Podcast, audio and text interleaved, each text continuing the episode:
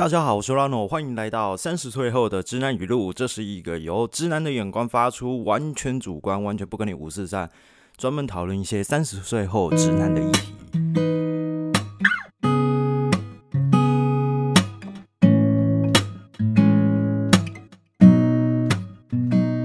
首先，这对我来说是一个比较重大的挑战哦，因为我本身的工作不是从事相关媒体或是教职的工作，所以我也没有受过很严谨的这种说话艺术的的训练，所以如何将自己的想法清楚的表达出来，对我来讲是有一定的难度。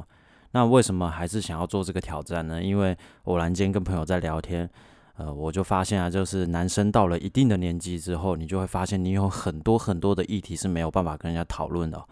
因为在讨论的过程中，你可能有一些比较偏激的发言或想法的时候，就很常被人家贴上一个刻呃一个标签，然后对你留下一个刻板印象哦。但是我又觉得我们这样的讨论其实是有时候有一些主题是蛮不错的哦，蛮值得拿出来让大家来审视，来大家来思考。就算这些的言论有点偏激也没关系，所以才诞生这个三十岁后的直男语录这个节目的想法。那首先第一集呢，我们来讨论的主题叫做勒索你到老。呃，勒索你到老呢，想跟大家来探讨一议题叫做情绪勒索。呃，接下来又到了华人或台湾人呢比较重大的节日之一哦，就是清明节。呃，大家不知道有没有发现，其实清明节通常都是我们放假最多的一个节日哦。呃，在这个节日里面，像这次呃有四天还是五天的连假，其实我一开始已经安排好我这四天五天的行程了。但是因为你也知道清明节嘛，他就是长辈会来叫你说啊，你要回来扫墓啊，你要你要回来来跟家里聚一聚啊，这样子。嗯，在过程里面，我发现这些长辈哦，完全都没有在 care 你说你是不是已经有行程这件事哦。那往往你也会碍于说这些长辈的压力，所以你就会想说，好吧，那我还是要排开我的行程，然后来跟回家跟这些亲戚朋友聚一聚这样。那最可怕的是，我觉得在每次的清明节过后，总是有一些农场文章哦，就是会写一些啊，可能你们家的墓碑啊、祖先的墓碑啊，或者是祖先的下葬的状况不是很好的时候，就会间接的导致你呃，可能在生活不顺啊，或者工作不顺之类这样。然后我就发现，每次在看这些，或者是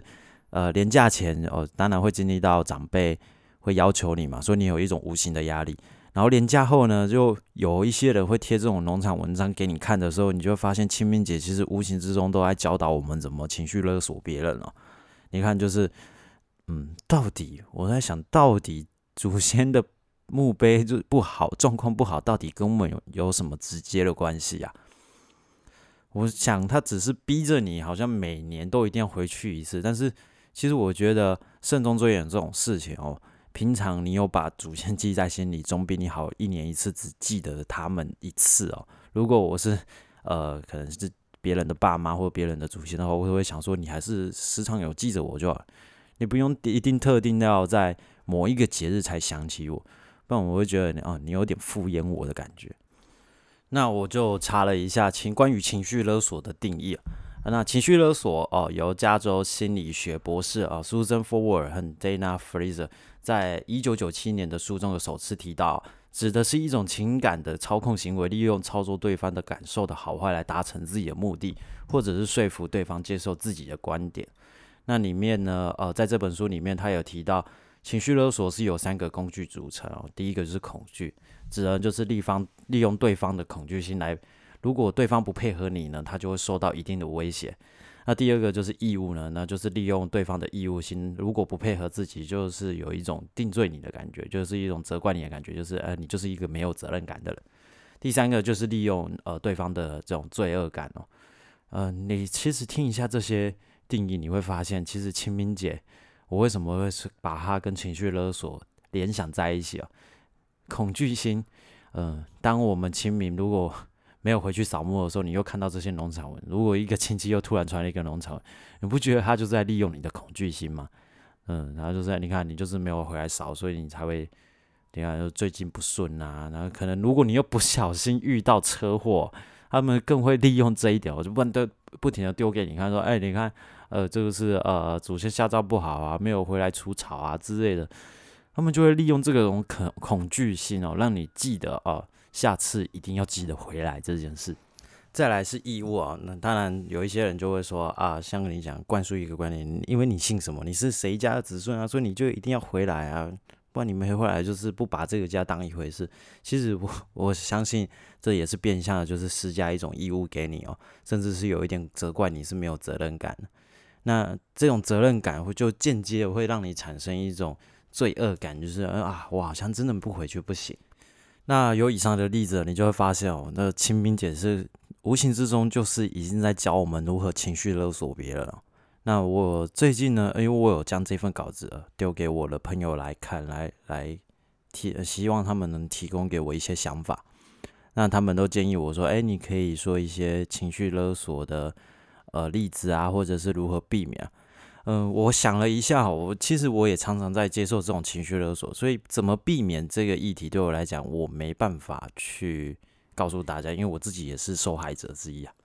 但是我有发现一个有趣的现象哦，因为透过这样一种从小的潜移默化的教导，其实很多的长辈都将情绪勒索这个技巧都已经变成一种被动技。怎么说是被动技呢？哎呦，你们可以想一下，当我们在选呃，我们人生中每一个重大阶段的时候，比如说职考之后啊，你要选学校，哎，你总是会听到一个很熟悉，哎，我支持你，但是你跟他讲说，哦，我我我想要去念一个可能是艺术类的，他们说啊不好啊，那个将来没有什么出路。那没错，呃，某一种想法，他当然是为了你好，但是他变相的也在情绪勒索你啊，你不要这样子选择。那最后呢，你也只能迫于这种无奈之下，然后就妥协。那像我最近在办理这户口迁户口的问题嘛，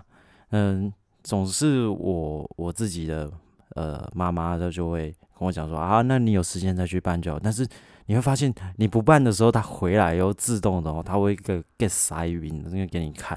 然后你就会发现说，到底到底你是。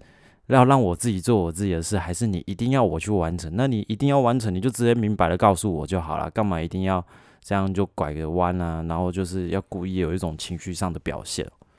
所以你会发现哦，每次在清明节的时候，也是我有相同的状况哦，就是每一个人都跟你讲啊，你有时间再回来就好啦，你不一定要回来。可是你不回来的时候，很莫名其妙，你就会发现他们常常会在群中讲啊，这个这一次的。呃，清明就是谁没有回来啊？然后就开始开始细数没有回来的人。那无形之中，他就一直不断给你压力，一直 push 你说啊，你就是一种不负责任呐，或者是你没有啊按照他们的要求去做。那其实这就完完全全，你就会发现，呃，原来这清明节的时候，其实就已经在。帮他们点这个呃被动的技能数啊，就是情绪勒索的这种技能数，而且你会发现，它随着年纪的增长的时候，它这个技能被动技能会越点越强。